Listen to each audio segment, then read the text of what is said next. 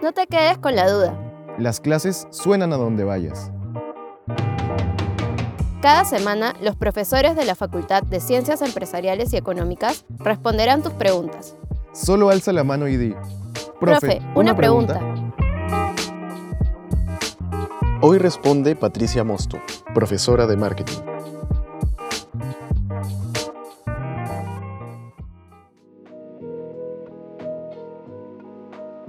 ¿Qué es una propuesta de valor? Una propuesta de valor es beneficios o ventajas hechos procesos, productos o servicios que le aportan valor al consumidor en lo económico, en lo funcional, en lo tangible y en lo emocional.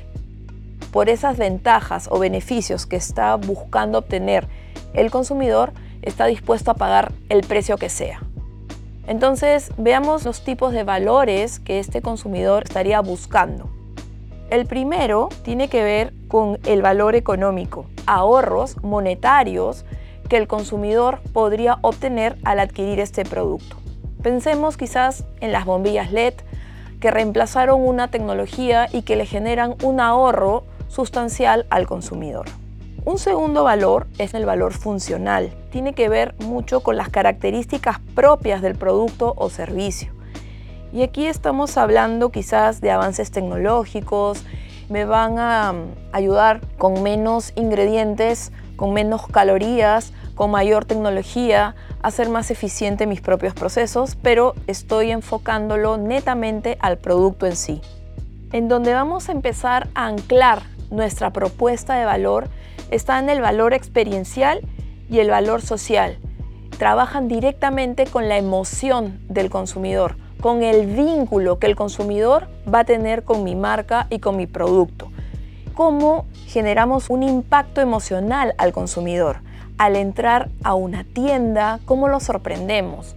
Desde que el consumidor lo estamos invitando a ingresar a esta tienda, ¿qué sorpresas les tenemos preparadas para este consumidor? ¿Y por qué lo voy a hacer? Porque quiero que quizás el consumidor las comente, las comparta, las viralice y al hacerlo está hablando de mí y él se está sintiendo bien de hacerlo porque lo he hecho sentir bien como marca. Y un cuarto valor tiene que ver con el valor social. Es el valor que me genera que el consumidor se sienta parte de una comunidad, parte de redes que yo misma le puedo generar o convocar. Dentro de una red social o dentro de una app va a generar, por ejemplo, comentarios. Sugiéranme qué opinan de las famosas estrellas, los famosos corazones. Y el consumidor se está apoyando en esta red de soporte, en otros consumidores, para generar valor en la experiencia que próximamente va a tener. ¿Cómo empiezo a diseñar una propuesta de valor? Observando al consumidor, mirando sus rutinas, viendo qué hace y qué no hace, en dónde podemos impactar con un proceso más eficiente, más económico, más placentero. Podríamos también trabajar una actividad sumamente simple y que no necesariamente tiene que ver con adelantos tecnológicos. A veces simplemente tiene que ver con incluir o quizás retirar partes de un proceso.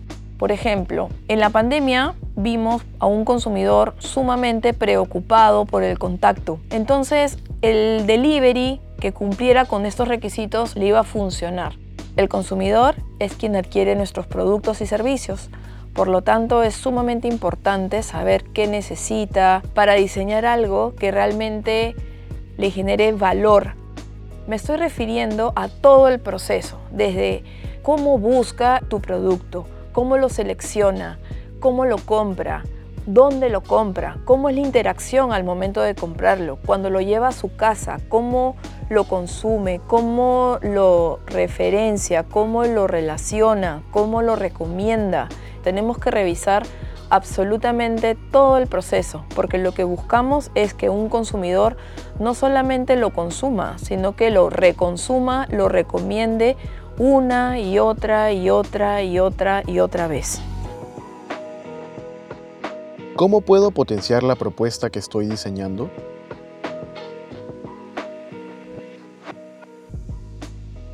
Lo primero es tener la certeza que estás trabajando en alguna ventaja o beneficio relevante para el consumidor.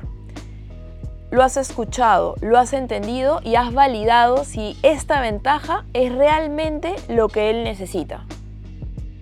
Lo segundo es verificar que no necesariamente estás trabajando en una propuesta que tenga que ver con el valor económico y funcional, sino que le has puesto real énfasis en el valor emocional y en el valor social.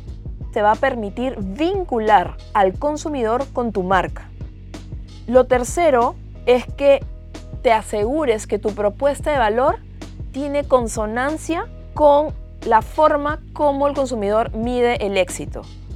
Kilómetros, corazones, likes, estrellas. ¿Cuál es el indicador de éxito que necesita estar presente en tu propuesta de valor para que sea relevante para el consumidor? Como punto número cuatro, asegúrate que tu propuesta de valor esté insertada en un modelo de negocio. Una propuesta de valor no es una idea, no es un sueño, es un negocio que genera ingresos, que tiene costos, que tiene proveedores.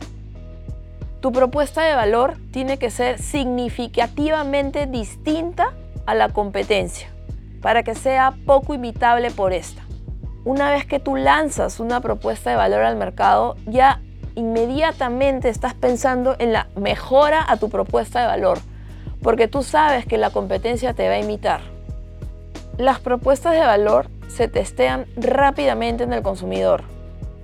O inmediatamente pregúntale al consumidor cómo la ve para que puedas hacer los ajustes y puedas lanzarla cuanto antes. No esperes tenerla lista para testearla. Es parte del proceso que la puedas ir testeando lo antes posible.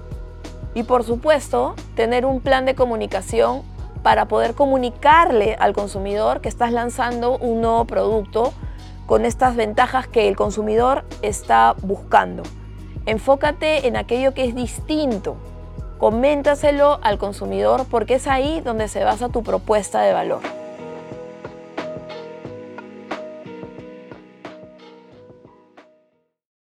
Si quieres que tu pregunta aparezca en un nuevo episodio, escríbenos al correo eventosfacultadcee.ulima.edu.pe. Para escuchar más respuestas a tus preguntas, suscríbete al programa en Spotify, Apple Podcast o la plataforma de podcast que prefieras.